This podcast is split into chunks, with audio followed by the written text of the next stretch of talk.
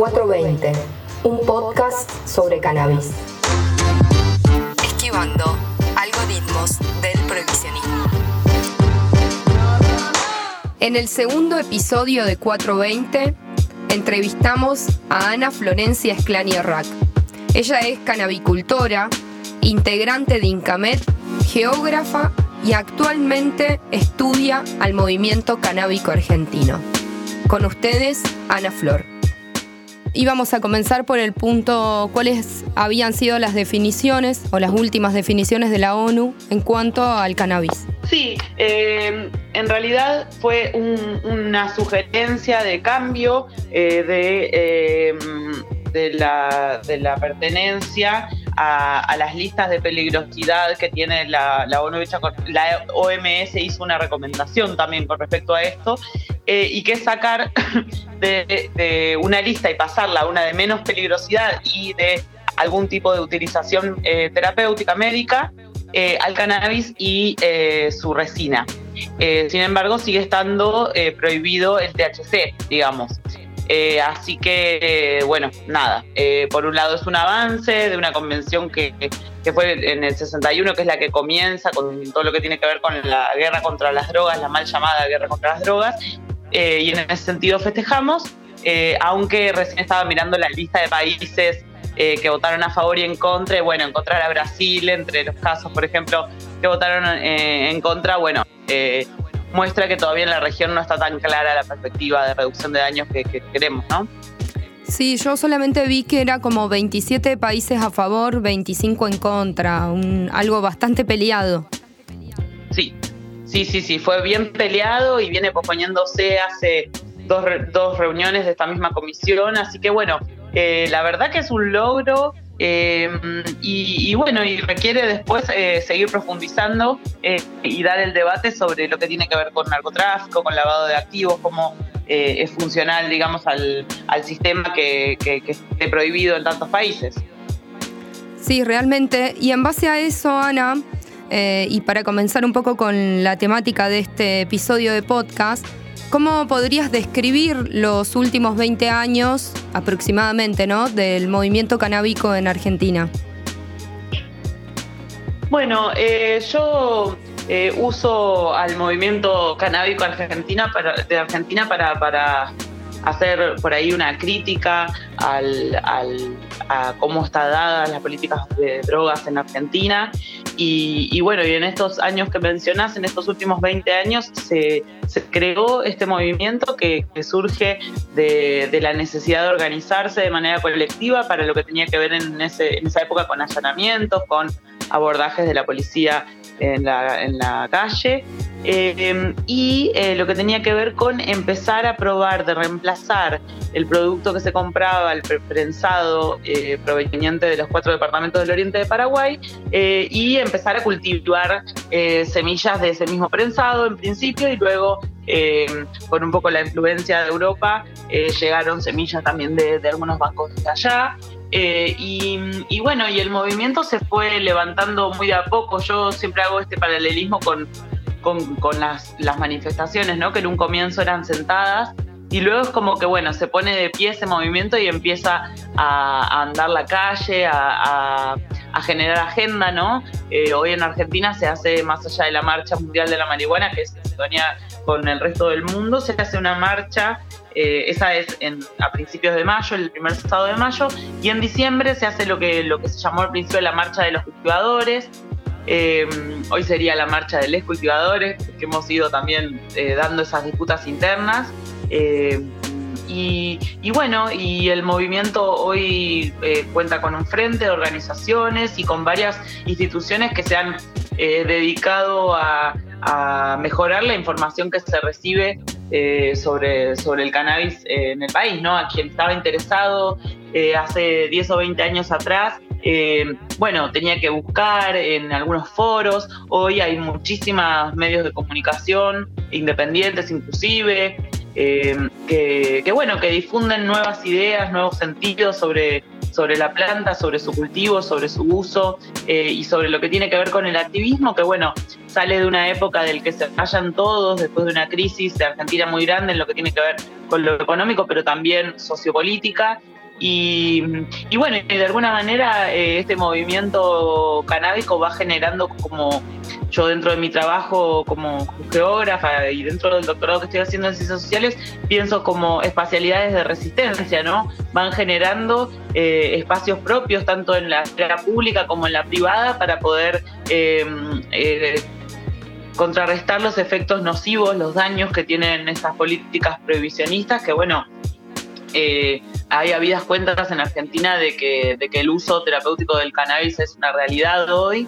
Eh, y, bueno, y yo por ahí desde mi lugar como mujer, como eh, activista por ahí de, los derechos humanos, he ido viendo también cómo estas luchas van dialogando y van fortaleciendo o destruyendo para, para reconstruirse, ¿no? Deconstruyéndose al, al propio movimiento y bueno, eh, es un desafío constante ir eh, eh, manteniendo vivas estas redes que se han armado de, ayuda, estas estrategias de cuidado colectivas. Y, bueno, me parece que, en ese sentido, esto que pasa con la ONU, bueno, es a, nivel internacional un movimiento canábico fuerte en cada país que va haciendo ese trabajito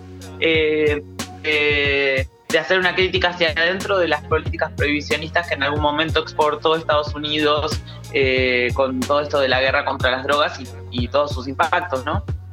Sí, realmente va asociado como a, la identidad también de cada país, como lo que se va conquistando, por ejemplo, que acá en la Argentina lograron, lograron digo porque fueron las asociaciones más ligadas al cannabis medicinal, poder lograr esta nueva reglamentación Em, sí, claro. Que me parece que es parte em, también de, esos años.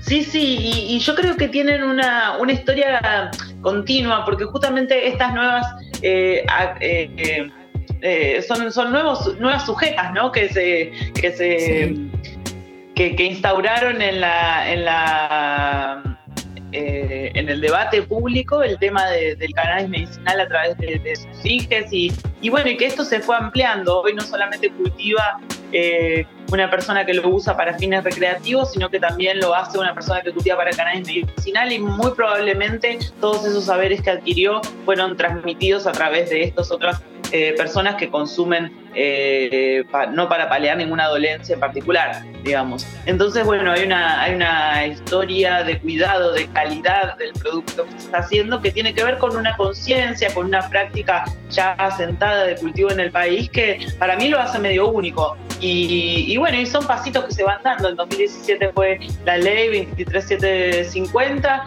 y 27350, mm, discúlpame. Y, y, bueno, y, y de a poquito la idea es poder cambiar toda la perspectiva sobre drogas y, eh, ya te digo, abordarlo desde una perspectiva de la reducción de daños, que es un poco en base a esa evidencia, por ejemplo, que hoy se hace esta reglamentación, o sea, en base a, las consecuencias que ha, que ha generado hacer una ley, pero eh, no implementarla bien, ¿no?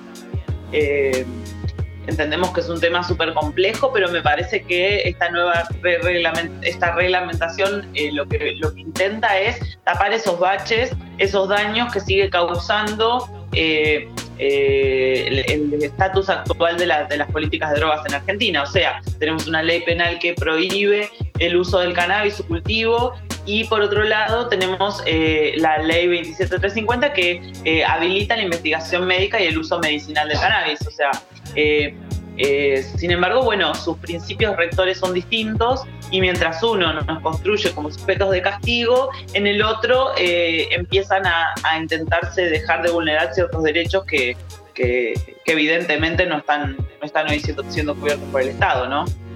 Sí, parece evidente que es lo, que nos, nos queda ir, digamos, el paso que es seguir, discutir, discutir realmente sustancias y tenencias, digamos, en, pero sabemos que es un gran monstruo el prohibicionismo.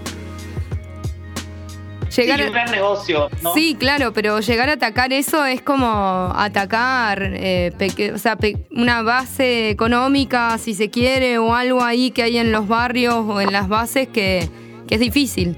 y que está ligado también a instituciones públicas, instituciones públicas y del Estado. Sí, totalmente. Sí, sobre todo con las prácticas policiales. En el caso de Uruguay se tuvo que hacer como todo un, protocolo de cómo debe actuar la policía, porque, eh, bueno, si bien eh, lo que pasa en Argentina es, está mucho más atrasado que en el caso de Uruguay, eh, lo que Uruguay hizo fue eso, fue visibilizar un, conflicto, una situación conflictiva con intereses contrapuestos y donde había eh, mucho juego y bueno, y se decidió por una regulación, que es lo que en Argentina nos faltaría, ¿no? Eh, de alguna manera implícita la despenalización de la tenencia para consumo personal está dada, pero eso tiene mucho que ver con qué clase, qué género, qué, en qué situación te, encuentren y, y qué tipo de policía vos tengas enfrente. Entonces, la capacitación de, los profesionales con los que nos encontramos.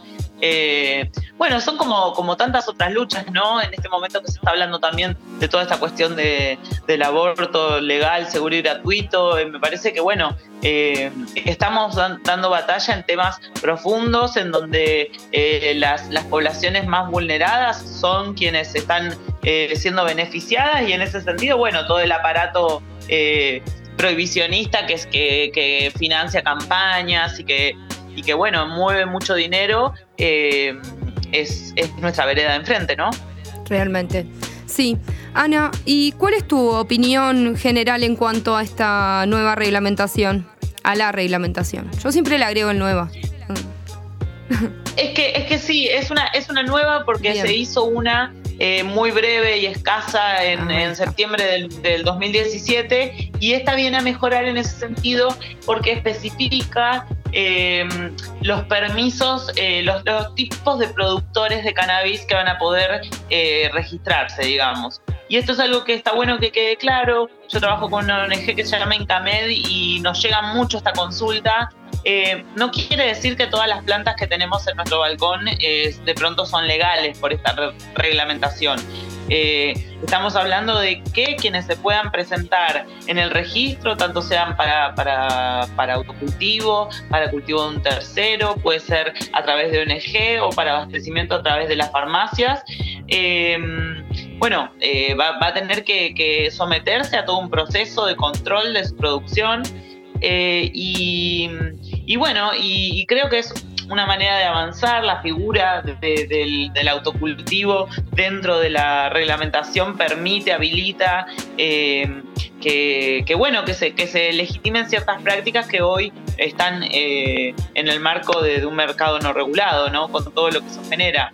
Así que yo la, la veo como una, como una buena reglamentación eh, como ya te digo, para mí se tiene que complementar con un proyecto de regulación serio eh, que pueda dejar atrás la ley penal, la 27350, la, la 23737, discúlpame, eh, que, es del año 89 y que hace, eh, bueno, ya varios años del fallo Arriola del 2009, en donde se, considera anticonstitucional penar a quien consume cannabis en Argentina. Por eso te digo que estamos en un bache con respecto al, al uso adulto, al uso recreativo y que de alguna manera el límite de lo que es eh, el cannabis medicinal es difícil también. Eh, pero bueno, estamos pensando en que era una ley que solamente consideraba a la epilepsia refractaria dentro de su legislación, o sea, estamos hablando de, una, una, escasa parte de la población que necesitaba cannabis y por la cual se había, eh, se había hecho esta ley de cannabis medicinal en 2017. Así que me parece un triunfo eh, me parece que, en su fundamento se puede leer. Es muy, muy breve, muy cortita. La verdad que invito a todas, a todos a, leerlo porque eh, me parece interesante tener la, letra, ¿viste? Poder, poder tener de cerca lo que, lo que nos incumbe. Sí, y tan ese documento nos va a ayudar a defendernos además ante cualquier situación, así que hay que estudiarlo. Eh, el boletín oficial el 11 de noviembre salió, que sí. todos a leer.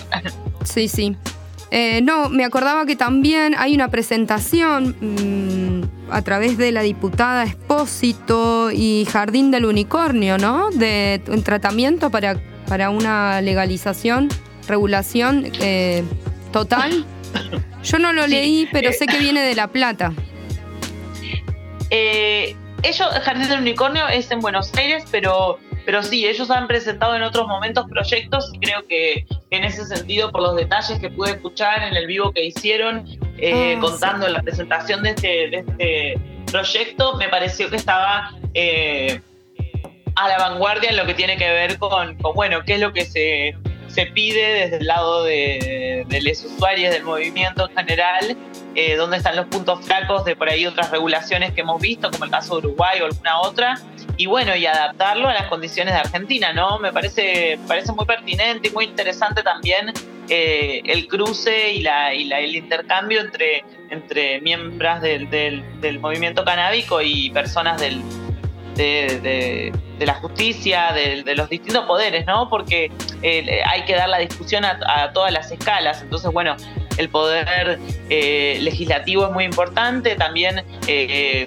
llevarlo a cabo en el Poder Judicial me parece, me parece interesante, el trabajo de Vaca Paunero, por ejemplo, Victoria eh, ha, hecho una aclaración que en este caso me parece pertinente, que es, no se legalizó el cultivo, ¿sí? Se, dio se da un permiso especial para ciertas personas, no quiere decir que se esté regulando la práctica, o sea, para eso requiere de una regulación, de un proyecto de regulación, de legalización, quieran llamarle. Bien. Bueno, Ana, para ir cerrando, eh, una de las preguntas que la idea era charlarlo con todas las invitadas, era cuáles eh, considerás vos que es el rol de las compañeras canabicultoras, de las mujeres canábicas, o de la definición que vos quieras. ¿Cómo, cómo te definís y cómo definís a esa tarea? Uy, es... Es, eh, es amplia, pero necesaria. Totalmente. Bueno, eh, yo creo que, que, ser una mujer canábica es una construcción, es una construcción que, que una va haciendo con el tiempo y, es un proceso identitario que, que bueno, que nos constituye a muchas eh, que venimos luchando, ya te digo, muchas, hay algunas que surgen del movimiento canábico y que se van ido ampliando otras luchas, hay otras que son compañeras feministas o de colectivos eh, a favor de los derechos humanos y qué sé yo, que han ido entrando al movimiento y han ido aportando, digamos, su mirada y las transformaciones de, de, otros movimientos eh, de los que forman parte. Eh, me parece que en Argentina la característica esta que tiene el movimiento y que también se replica en el caso de las mujeres canábicas es eh, una, una, postura antiprohibicionista, una visión eh, decolonial, una posibilidad de, pensarnos como, como, un movimiento antirracista. obviamente son eh, proyecciones de lo posible, ¿no? De, los deseos de las personas que vamos construyendo este movimiento, pero, pero que hacia adentro generan muchas rigideces y, y bueno, hay una base muy machista del movimiento canábico a nivel latinoamericano en general eh, pero dentro de Argentina, con la creación de Mujeres y Cannabis en Argentina en el 2016, cuando en 2015-2016, en el 2016 ya eh, vamos al primer encuentro nacional de mujeres canábicas, ah, perdón, de, mujeres nacional, en donde se hace un taller eh, propio de las mujeres canábicas que se llama Mujeres y Cannabis en Argentina, de ahí el nombre de la agrupación, y, bueno, y el lugar que esta agrupación ha ido formando dentro de lo que es el, Frente de Organizaciones Canábicas de Argentina, en donde hay muchos colectivos, eh, me parece que es un trabajo muy, muy bueno. Eh, es cansador, es agotador esto de, esta duda constante, ¿no? Entre, entre si en realidad no, eh, eso no es nuestro rol, ubicar, enseñar y todo eso, o si en realidad, bueno, se van armando eh, ideas que surgen, sentidos nuevos que se construyen de las, de las trayectorias de cada una también.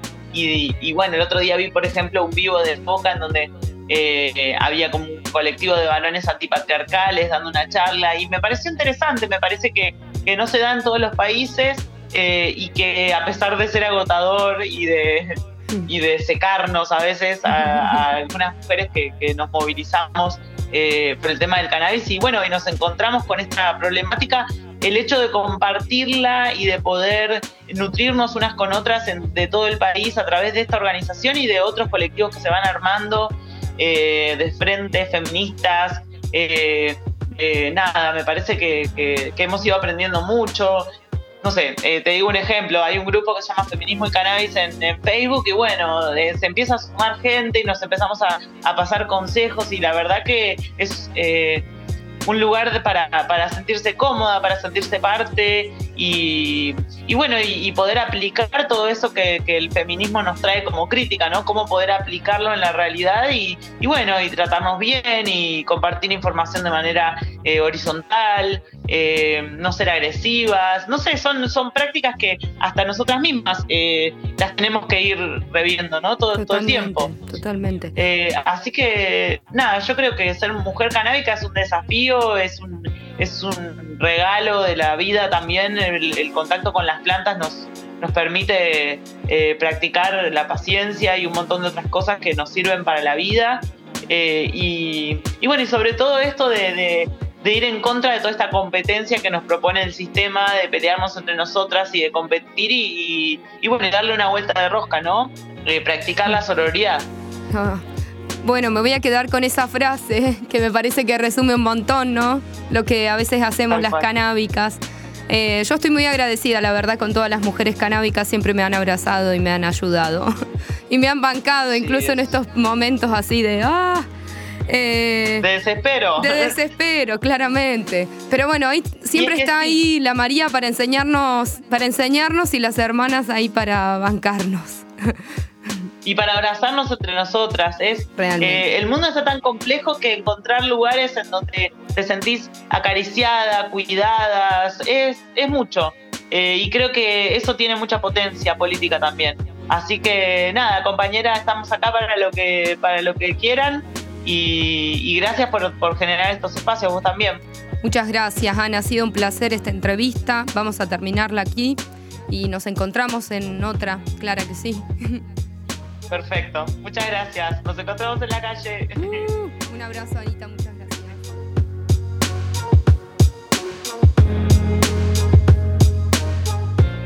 La edición estuvo a cargo de Wilson Massa. Conducción y producción, Nadina Jalif. Ilustración, Anabel Molina. Podés acceder a nuestra tienda online a través de Instagram y de Facebook tenemos ahí un merchandising para que compartas con tus amigas. En las redes sociales nos puedes encontrar como 420 Podcast o Podcast 420. De igual manera, te dejo en la descripción de este episodio los links y vos te manejas. Muchas gracias por la escucha y por haber llegado hasta este momento del podcast.